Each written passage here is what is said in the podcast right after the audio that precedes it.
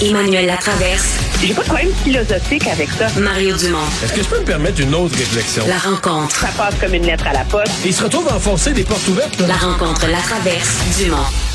Bonjour Emmanuel. Bonjour. Alors, euh, fin de cette saga là, de, de, de, du protecteur du citoyen, de son enquête, de son scandale. Euh, il a fait une mise au point aujourd'hui, se rendant compte que tout le monde riait un peu de son pétard mouillé. Est-ce que la mise au point t'a satisfaite? Ben non, la mise au point répond pas plus. Je veux dire, ça répond pas au. Est-ce que on n'est pas plus avancé sur ce qui est arrivé? C'est ce que j'ai dit un peu plus tôt dans l'émission. La mise au point, c'est la pire mise au point au monde. Il y a rien dedans. Là. Je veux dire, notre enquête portait sur le fonctionnement administratif du programme de subvention, incluant la gestion, puis là j'adore ce mot-là, de l'interface entre les autorités du ministère et de l'éducation et le cabinet politique. Tu m'expliqueras ce que ça veut dire, là. Ça fait 22 ans que je suis journaliste. L'interface, moi, ça me dit rien. Nos constats et nos recommandations s'adressent tous au ministère de l'Éducation. Notre conclusion d'actes répréhensibles vise le ministère de l'Éducation et non des personnes en particulier. OK? C'est quoi les actes répréhensibles? Qu'est-ce que, elle est où la, la faute? Parce que si tu, OK, là, le, le protecteur du soin nous dit, je ne visais pas le ministre à l'époque. Très bien.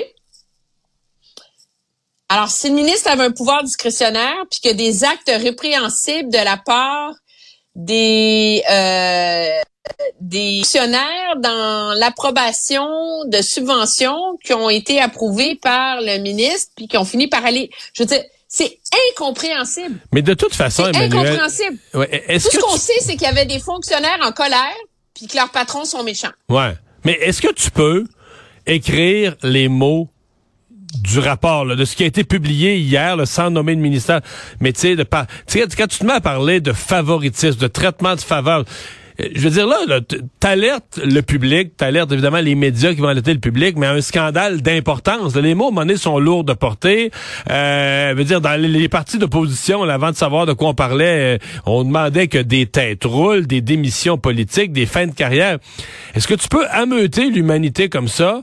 pour ensuite être même pas capable de nommer ou de nous faire comprendre ou de nous donner un, petit bout de ficelle qu'on tire dessus? Quel est l'acte répréhensible? Il me semble qu'il y, y, a une disproportion, là il y a une immense disproportion. Je veux dire, euh, je te dis, la dernière fois que j'ai vu un tel langage, c'était dans le rapport de Sheila Fraser sur le contrat de groupe action de 500 000. Ça, c'est le scandale des commandites. de liste. Tu sais, je veux dire, c'était en 2004, là. Faut le faire, là.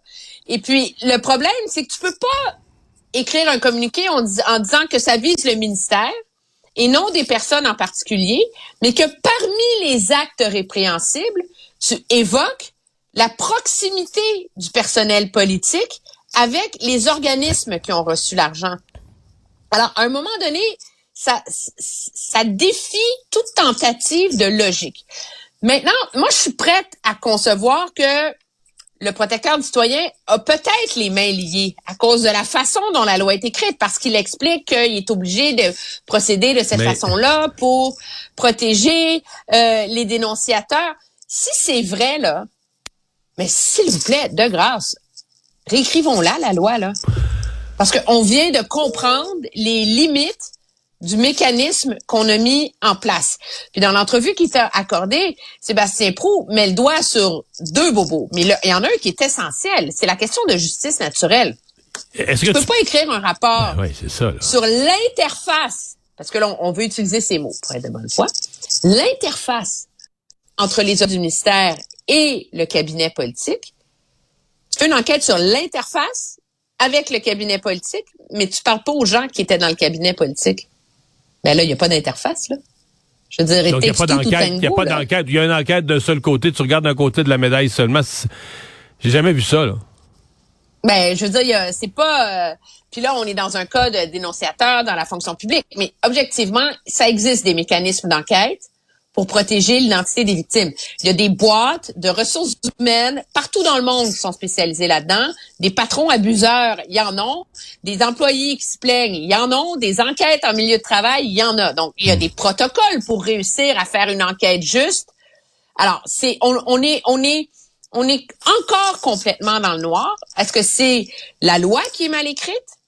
Ou est-ce que c'est le protecteur du citoyen qui a Ouais. déliré? Mais moi, je t'avoue que... Ben, on n'est pas Ouais. plus avancé. Ouais, mais moi, je t'avoue que la mise au point aujourd'hui, tu sais, j'avais euh, j'avais une tentation de mettre le bonnet d'âne sur la tête du protecteur du citoyen, puis sa mise au point m'a convaincu de le faire. Qu'on me pardonne, mais c'est ma réaction. Quand j'ai vu, ah, mise au point, j'allais lire ça. Puis là, ça, dans ma tête, ça a vraiment comme racheté de faire, de, rachevé de faire pout, pout, pout. Euh, le drame là-dedans, c'est que c'est pas le protecteur du citoyen, par exemple, qui va payer le prix le plus cher. Moi, je pense qu'on va oublier même qu'il a fait ça, en tout cas plus ou moins. Je pense que le vrai perdant de cette affaire-là, c'est quand même Marc Tanguay, le celui dont on va rire à rentrée parlementaire. Puis pour vrai, là, tu sais, la prochaine fois qu'il va vouloir crier au scandale, il va dire, ben oui, le chef de l'opposition, la dernière fois qu'il a crié un scandale comme ça, Mais- c'était son propre parti. Tu sais, il va vivre avec ça, là. Oui, mais c'est pas de là à lui mettre. Je veux dire, tous les Monsieur Legault aurait réagi comme ça quand il était un chef On d'opposition. aurait ri de lui aussi. tous là. les, c'est, je pense que, oui, Ben, mais ça, ça illustre la rapidité avec laquelle les partis politiques euh, crient au scandale sans avoir l'ensemble du portrait et des réponses. Euh, c'est pas noir et blanc la politique, c'est pas noir et blanc, euh, surtout les pouvoirs discrétionnaires de ministres. Et moi, mon inquiétude, c'est que là, on le voit, la, la réaction du gouvernement Legault face à cette enquête sur ce programme et se doutant de ce qui se tramait puis de ce qui allait arriver, ça a été de normer le programme. Hein?